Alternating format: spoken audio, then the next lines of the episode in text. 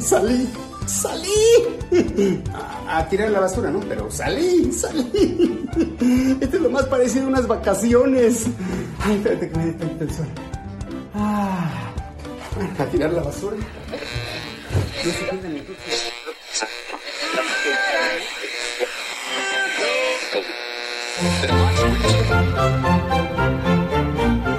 según el diccionario de la Real Academia Española. La cultura pop se define como el conjunto de las manifestaciones en que se expresa la vida tradicional de un pueblo.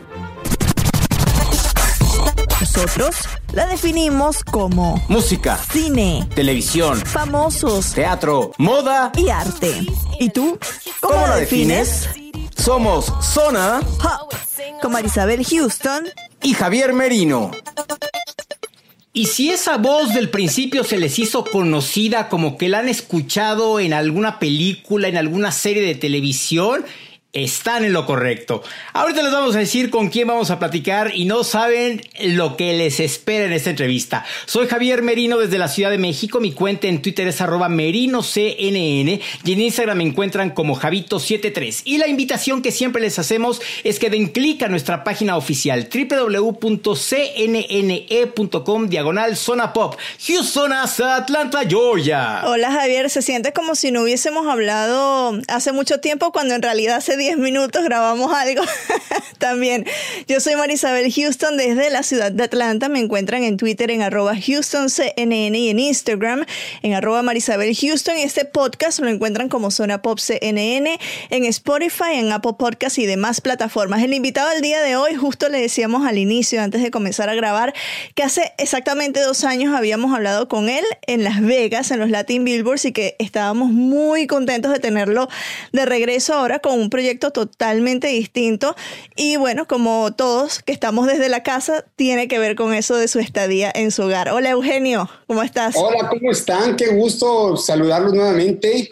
Felices de tenerte. Estamos todos encerrados, todo el mundo estamos trabajando y tú pierdes el estilo y dices, quiero salir a mostrarles cómo estoy viviendo. ¿Cómo está este proyecto que nos presentas ahora, Eugenio? Pues fíjate que todo nació por... Eh, dicen que la ociosidad es la madre de todos los vicios.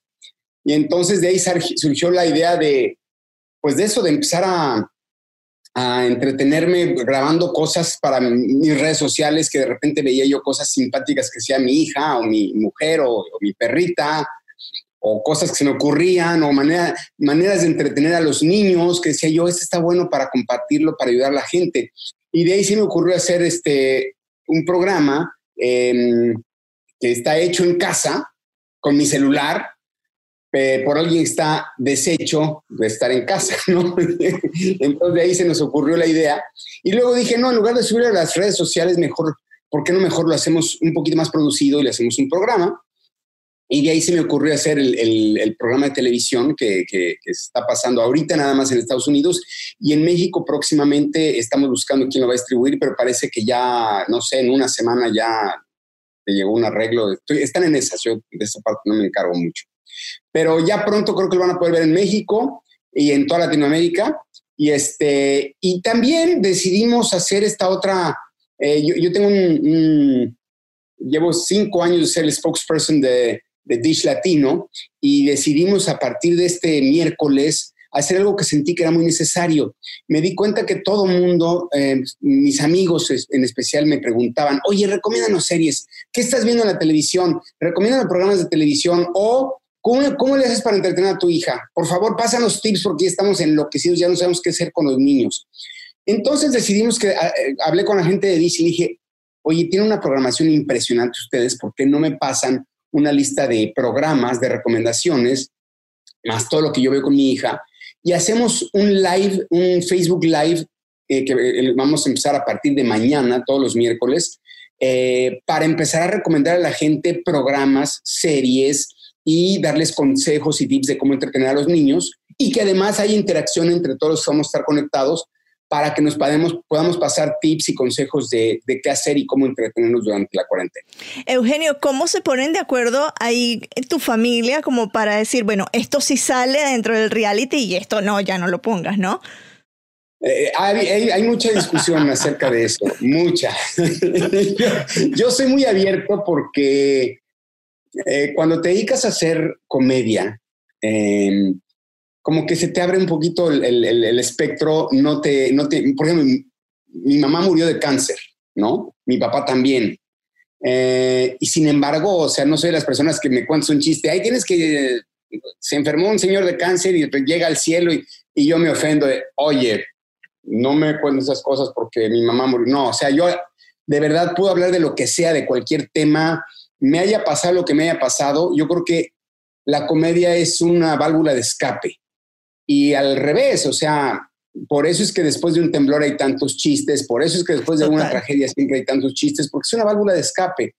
Y, pero sin embargo, no creas que todo el mundo piensa así. Y aquí entre nos, mi mujer no es muy. me va a matar si me oye, pero siempre me estoy quejando que le digo, mi amor, es un chiste, estás casado con un comediante, o sea, relájate. Hubo un chiste en especial, el de que publiqué, ese sí lo publiqué en mis redes, que está mi hija viendo la televisión así acostada en el sillón y le pongo cuarentena y luego está Ale a un ladito y le pongo cuarentona. y uno decía cuarentena y el otro cuarentona. Y me morí de la risa. Y bueno, para publicarlo fue batalla de media hora. Batalla de tuvo que hablarle a su familia para a ver qué opinas. Y no, está pintado. Todo, el mundo se moría de la risa. Hasta que ya se dio cuenta que se morían de la risa, ya como que dijo, ok, está bien, súbelo. Pero sí hay, hay muchas batallas de que sí y que no. Y también no nos gusta mostrar mucho este, la casa, la intimidad, hay cosas que dicen, no, no, no, esto, aquí que no se vea esta parte, no, que no se vea esto otro, aquí se ven mis calzones, ya sabes, hay cosas que ir cuidando para, para que sea divertido, pero sin que sea invasivo. Pero además dicen que los mejores chistes se cuentan siempre en los velorios, donde todo el mundo debe de estar triste, llorando, por acá las mujeres rezando el Padre Nuestro, y nunca falta el que cuenta el chiste y todo el mundo está saltando y se está riendo. Entonces, en, en mi casa hay un incidente de eso, que mi mamá se moría de la risa y la tuvieron que sacar de la funeraria porque le, eh, le dijeron que se había muerto una persona y cuando ella llegó a ver el ataúd era otra persona y moría de la risa.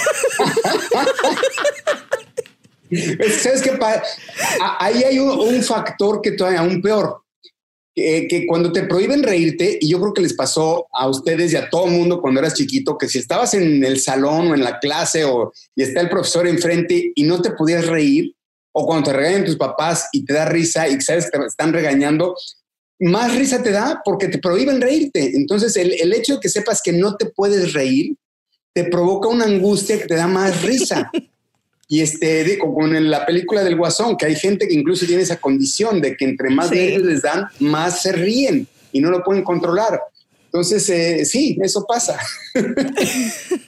¿Qué diferencia? Eh, es, lógico lo que vamos a ver, pero ¿qué diferencia va a haber en esto que estás pasando ahorita a lo que ya vimos con toda tu familia en el reality show que hicieron, que se fueron y los camellos y el lejano oriente y demás?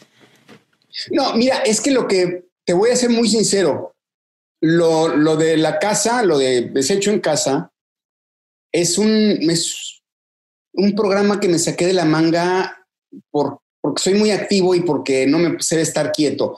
Pero son ocurrencias, son cosas muy sencillas.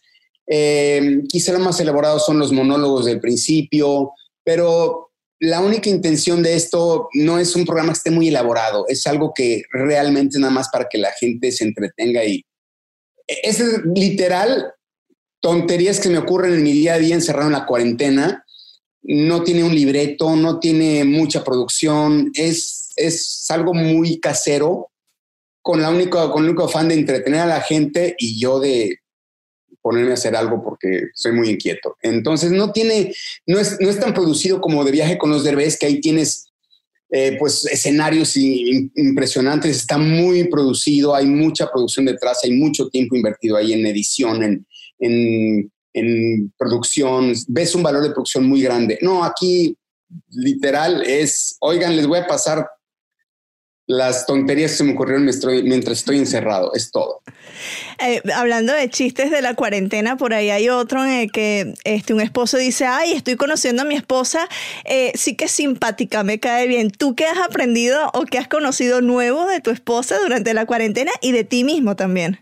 Oye, todo, es que te das cuenta, eh, a mucha gente le está pasando que, que el estar encerrado en tu casa tanto tiempo, después de que estar trabaje y trabaje y trabaje, como me, pasa a mí, que yo me pasaba viajando y trabajando, o hay muchos latinos aquí en Estados Unidos que tienen hasta tres trabajos, y en la mañana son ballet parking, luego son cocineros en uno, luego son este, meseros en otro, y, casi no ven a su familia. Y ahora que están encerrados viendo a su familia, se dan cuenta que no conocían bien a sus hijos, no conocían bien a su esposa, no conocían bien a nadie. Yo me di cuenta de que son muy simpáticos me caen bien. No, me, di cuenta, pues te das cuenta de muchas cosas. Ale, por ejemplo, este, la verdad es que no cocinaba, hacía, o sea, literal era de yo no sé cocinar, no tengo la menor idea cómo agarrar un sartén. Me va a matar después de esta entrevista, pero bueno. Este, y, y resulta que no, que sí es buena. O sea, las pocas cosas que hace, antes nada más hacía cereal, ¿no? Era leche y cereal y ya, era lo único que me cocinaba. Ahora ya la verdad es que, se ha dado cuenta que es buena para la cocina. Lo que pasa es que eh, nunca lo había intentado. Eh, pero en general como que te, te, vas conociendo a la gente y te vas dando cuenta que también quizá esta cuarentena ha sido una pausa que nos está dando la vida para darnos cuenta de muchas cosas a nivel interior, de darte cuenta la vida que has construido, no a nivel laboral, sino sino eh, tú mismo a, nivel personal. ¿Qué clase de relación tienes con tu pareja? ¿Qué clase de relación tienes con tus hijos? ¿Qué clase de relación tienes con tus padres? Creo que es un momento como de ver para adentro y no para afuera. Te das cuenta que el coche no está necesario, la ropa elegante no está necesario, las joyas. Eh, te das cuenta que, la vida es mucho más simple y que lo que hay que poner atención es, en, en, tus relaciones humanas. ¿no? Eugenio, te queremos agradecer mucho que hayas estado con nosotros y quiero enseñar esta foto. Ah, no se ve aquí. No se, ve, por, el fondo Virtual. Pero bueno, es la foto de los tres en la alfombra roja. Ahí, está. como, un poquito. Como que medio se ve. Pero bueno, Eugenio, muchísimas gracias por haber regresado a Zona Pop de CNN en español. Gracias por abrirnos las puertas de tu casa y conocer un poco más de quién es Ifigenio Eugenio de te, voy a, contar rápidamente lo de Ifigenio. Ifigenio fue un apodo que me puso este, eh, Consuelo Duval cuando grabábamos La Familia Peluche. Ella siempre me decía Ifigenio. Es algo que nunca he dicho en mi vida, fíjate. Ella me decía Ifi, Ifigenio, nada más por molestarme. Y ya muchas veces para muchas cosas lo, lo uso y se me quedó este, por eso el Ifigenio. Eh, pero bueno, a mí también me da mucho gusto, estar con ustedes. Y, quiero aclararles, antes de que se me vayan, eh, mañana empieza mi primer Facebook Live, que es algo diferente este, con la gente de Dis Latino. Facebook Live mañana para conectarme con toda la gente que está encerrada en su casa y les vamos a dar tips de qué ver en la televisión de qué pueden este, hacer para entretener a sus niños, a sus familias, eh, tips de cómo entretener a los niños y, qué series, películas y programas de televisión pueden ver. Mañana en el Facebook Live de Dish Latino, no en el mío, en el Facebook de Dish Latino y va a ser todos los miércoles a las 4 de la tarde, hora de Los Ángeles, 6 de la tarde, hora de México, 7 de la noche, hora de Nueva York. ¿Están aburridos de estar encerrados todo el día en su casa y ya vieron todo lo que hay en la televisión? No se preocupen, les traigo algo nuevo. Donde viajaré hasta el último rincón de la Antártida. Manejaré por nuevos rumbos y pelearé contra animales salvajes. Ah, contra bestias que me encontraré en mi camino. Papá, deja de jugar con mis juguetes. Ok. Bueno, como escucharon, Eugenio Derbez lo está pasando súper bien en su casa. Se tuvo que salir rápidamente porque iba corriendo otra entrevista, pero Javier, ¿cómo nos reímos en, esta conexión con Ifigenio, no? Qué divertida, de veras, qué divertida entrevista. Eh, qué chido, o sea, y, la verdad que se esté divirtiendo y que quiera, como comentábamos, ¿no? Que quiera hacer que la gente sonría un poco. O sea, aunque y, o sea, aunque sea un, jaja, o sea, ya con eso te cambia la mentalidad, ¿no? Nosotros y qué somos chido el público fácil haciendo. para él porque como nos reímos con lo de la cuarentena y cuarentona es que estaba. Alessandra, por favor, no te enojes con Eugenio. Lo dijo de buena onda. Además, tu familia y tú lo aceptaron. Entonces está bien, no pasa nada. No, bueno, eh, gracias a Eugenio. De verdad que fueron cosas, o sea, qué casualidad, de verdad que dos años después de que nos encontramos con él en Vegas, nos estamos encontrando con él de nuevo para hablar de situaciones o desde lugares diferentes por por todo esto de- del coronavirus, pero siempre muy contentos de tenerlo acá en Zona Papa. Es uno de esos personajes que ha venido al podcast Varias veces, o sea, ¿eh? varias Sí. veces. ¿Te recuerdas la mariposa? Sí, ¿Te claro. Cuando habló de la mamá, que fue la entrevista que le hice acá en la Ciudad de México por la película que, que estrenó y que le, cuando le toqué eso, como que no se esperó. No se esperó que No, le fuera a además que preguntar pasó eso, una mariposa de enfrente. De hecho, fueron los pintereses. Sí. Bueno, vamos a colocar los intereses en este artículo para que la gente se recuerde de lo que nos dijo Eugenio. Bueno, muchísimas gracias a Eugenio. Ifigenio, ya se quedó Ifigenio para nosotros. ¿ah? Siempre que lo entrevistemos será Ifigenio. Eh, por abrir las puertas de tu casa, por regresar a Zona Pop. Eh, Súper importante eso. Y te pido que por favor trates bien a Alessandra. Que no le hagas la vida imposible, pobre. Te van a eh, llevar a dormir al patio de la casa y no, no, no, no.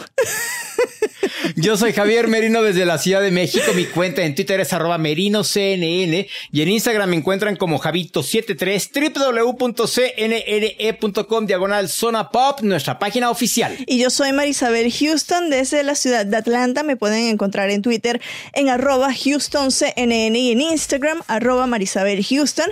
El podcast lo encuentran como Zona Pop CNN en Spotify, Apple Podcasts y demás plataformas.